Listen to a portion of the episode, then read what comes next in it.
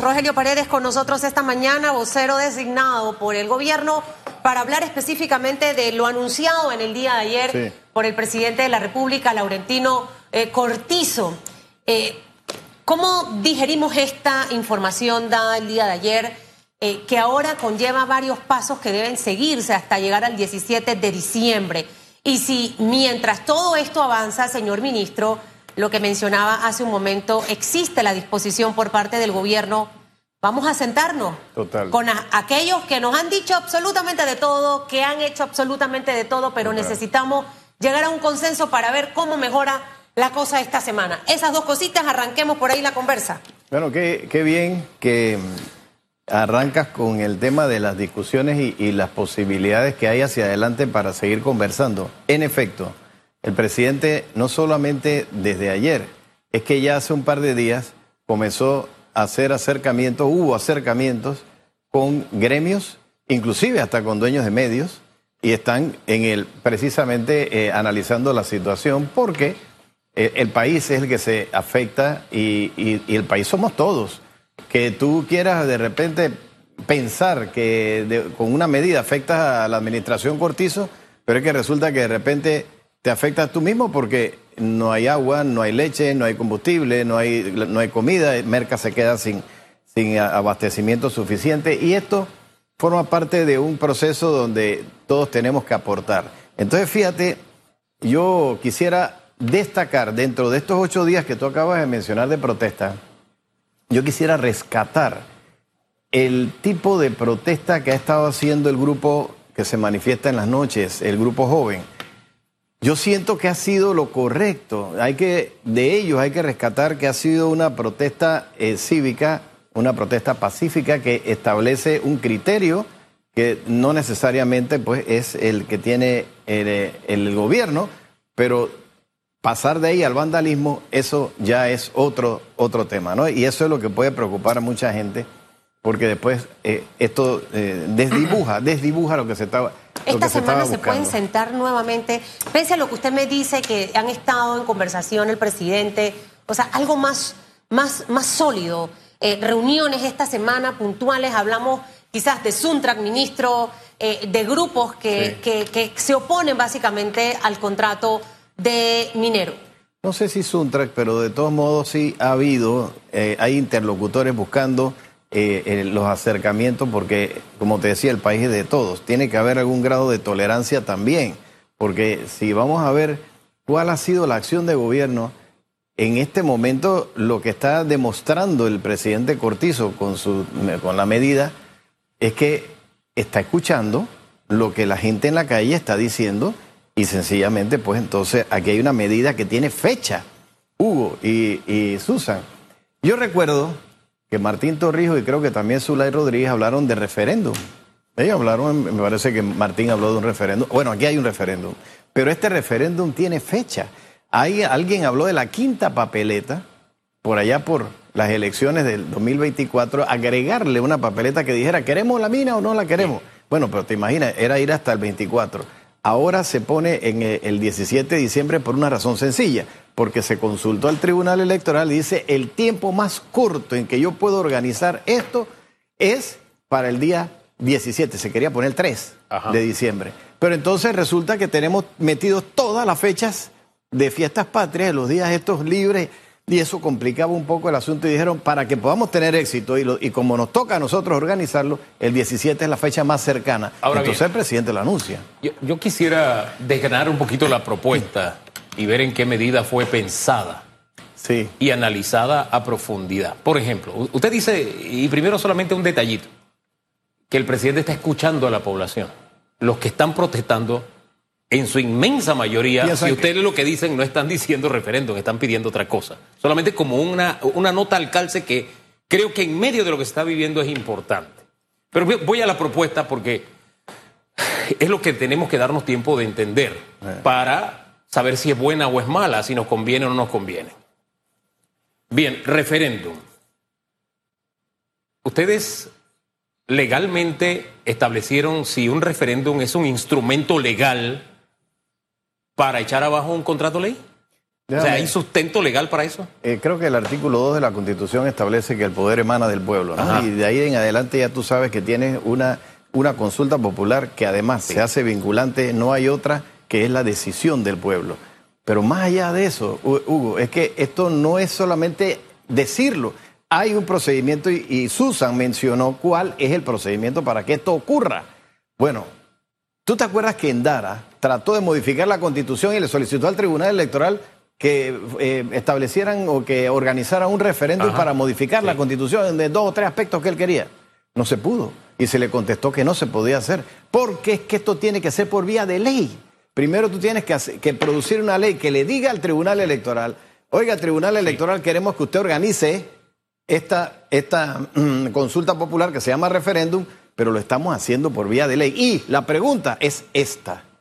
Entonces, decisión. eso sí se puede hacer. Es que por vía de ley. Que se ayer con abogados, expertos. y, con, y te digo más, el, Contralor de la República, que, además es, eh, fue magistrado presidente del Tribunal Electoral, nos confirma que ese es el procedimiento. Y dos veces se ha hecho por referéndum y dos plebiscitos. O sea, sí es verdad que hay un mecanismo y nosotros tenemos que cumplir con él. de lo contrario, no se podría realizar. Primero, la decisión de hacerlo. Segundo, ¿quién lo organiza? Y tercero, la pregunta. Bien, yo, yo me voy al tema de... Sí, es vinculante según se plantea, pero en, en nuestro esquema legal, si hay algo que diga, bueno, la vía para que un contrato ley termine su existencia es un referéndum. No sé si eso exista, primero. Segundo, no sé si analizaron esto. Este tema está en manos de la Corte Suprema de ah, Justicia. Es correcto, es correcto. Supongamos que a mitad del camino la Corte Suprema toma una decisión. Entonces, ¿qué sentido tendría un referéndum? Eso lo pregunté ayer. A ver. Eso mismo lo pregunté ayer, porque es que resulta que la Corte, que funciona en paralelo, eh, a ellos no le podemos poner tiempo nosotros. Y lo que está ocurriendo también acá es que, bueno, había que buscar una figura que estableciera no más minería o no más contrato ¿O qué es lo que la gente está pidiendo? Bueno, si es que al final esa es la salida, entonces también la Corte por su lado sabrá cómo va a actuar, pero nosotros no le podemos poner tiempos a la Corte, aunque, ellos se pueden demorar el tiempo que necesiten. Bueno, eh, eh, ahí, ahí hay un tema con la Corte y el problema institucional que tenemos en Panamá. Y la opinión pública también en diversos foros se le ha hecho saber a la justicia. No es una decisión para que la Corte se acueste y sobre un expediente y la resuelva 20 años después, como hizo con, con, el, con el anterior, la anterior demanda, ni cinco años más como se hizo para aclarar su decisión. Una justicia tardía no es justicia y parte de lo que tenemos hoy como problema es precisamente el actuar de la justicia. Y yo sí abogo públicamente porque la justicia juegue el rol que le corresponde en una democracia. No le decimos mañana, hoy, no podemos hacer eso, pero sí debe tener esa conciencia nuestra justicia.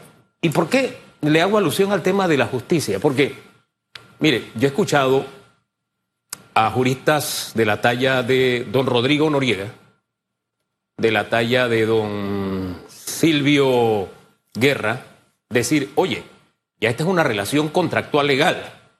Para echarla abajo tenemos que usar el procedimiento correcto. Si no, nos vamos a buscar un dolor de cabeza. Ellos han tenido una posición muy clara con respecto a este tema, pero ellos han dicho, oye, con un contrato vigente mm. hay que fijarse bien cómo es que nos vamos a quitar esto si, si nos lo podemos quitar. Y han dicho, esto no es derogando la ley, no se puede, esa no es la vía. La vía es la Corte Suprema de Justicia. Entonces, no he escuchado a ningún jurista hasta ahora decir, la vía es a través de un referéndum. Y usted me cita el artículo 2, pero no sé si eso está desarrollado en nuestro nuestro esquema legal. De verdad que yo tengo un vacío tremendo.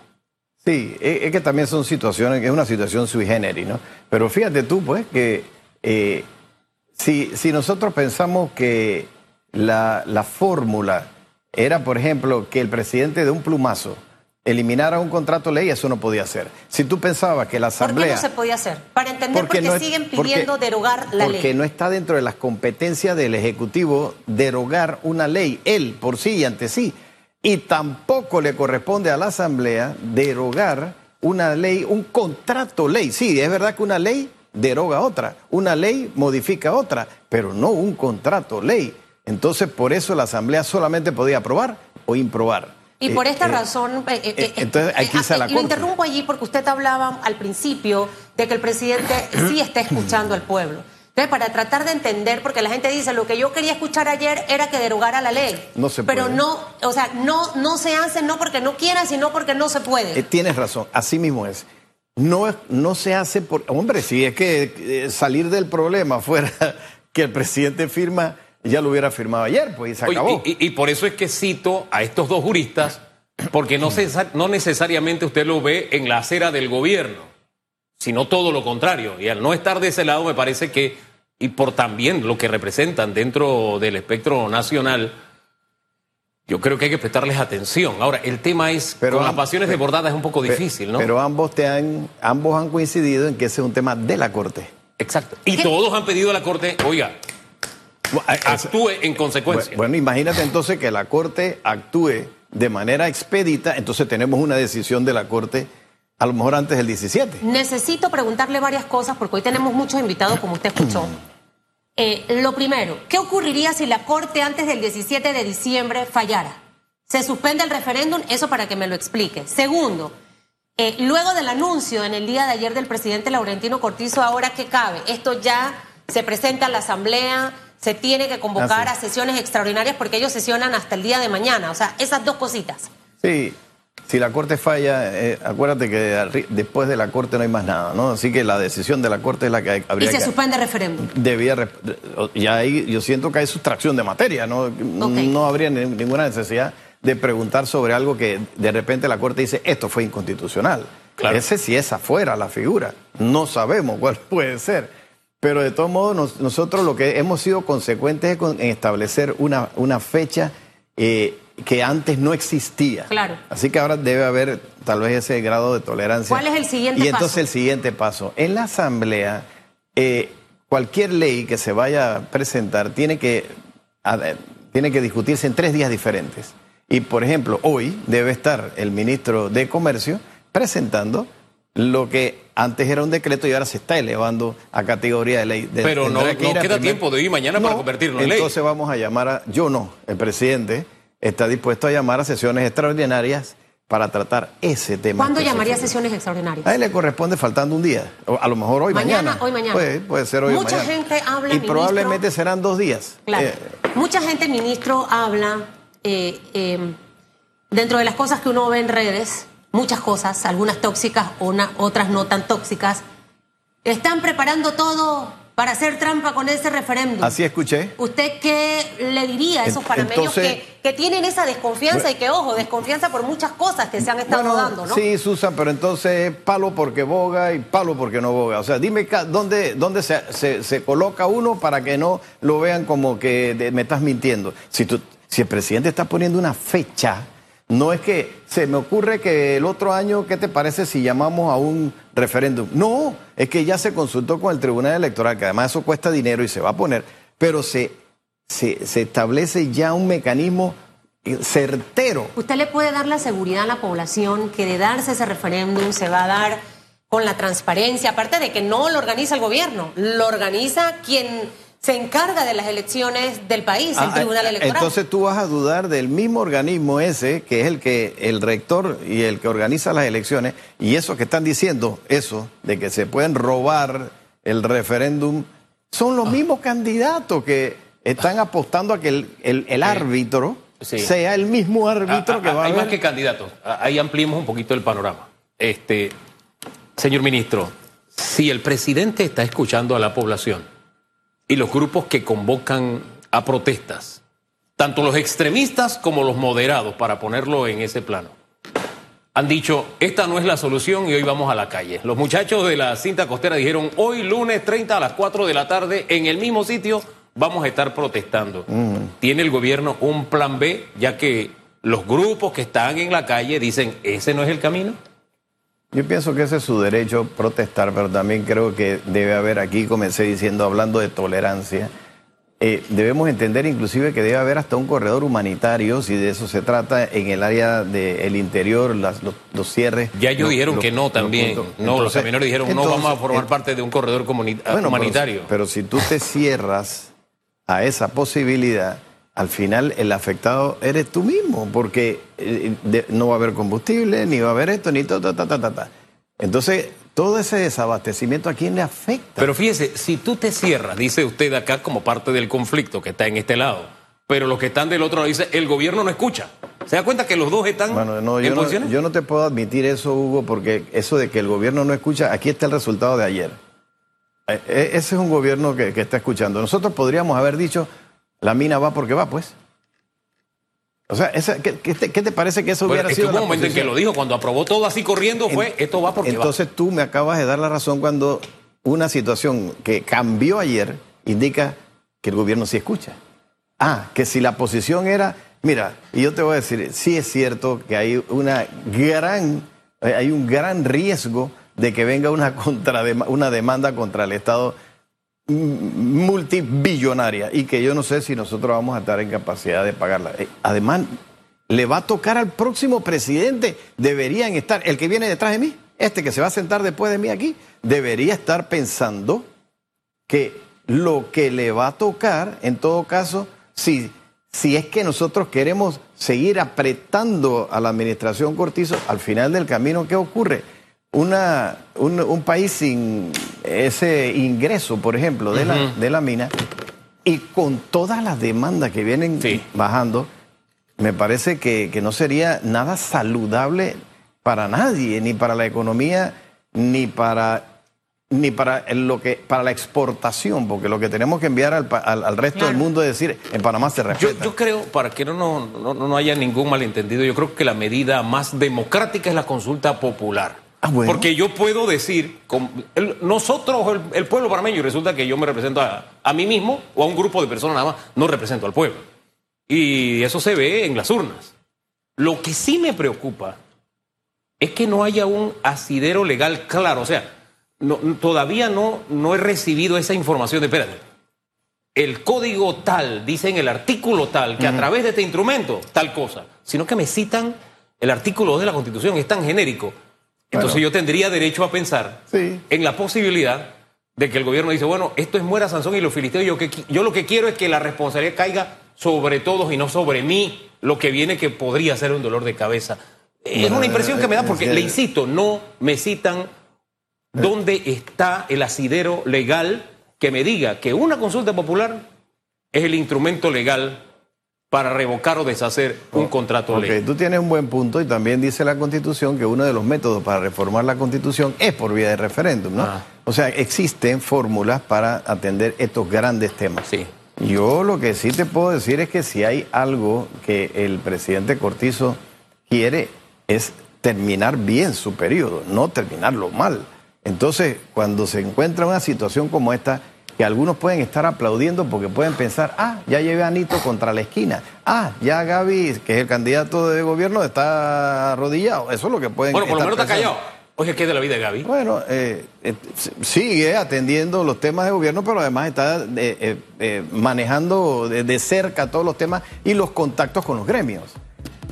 Pero bueno, mira, Hugo, el, asunto es que no es fácil gobernar, nunca ha sido fácil. Eh, nosotros sabemos que estamos en un año electoral y hay ingredientes que ustedes no pueden desconocer, hay ingredientes implícitos aquí, aquí, eh, no solamente en la ciudad capital, sino también en el interior, que están eh, tirándole, leña al fuego. Por eso, ministro, sería bueno que estos días que quedan, siéntense a conversar con todos esos grupos opositores eh, eh, creo que hay que hacer mucha docencia, este paso a paso del referéndum. Entender y rescato lo que usted dijo, no es que no se quiera derogar, es que no se puede derogar. Llévese esa frase, escríbala, asesoramiento gratuito a las 8 de la mañana aquí en Radiografía. Que le vaya bien, ministro.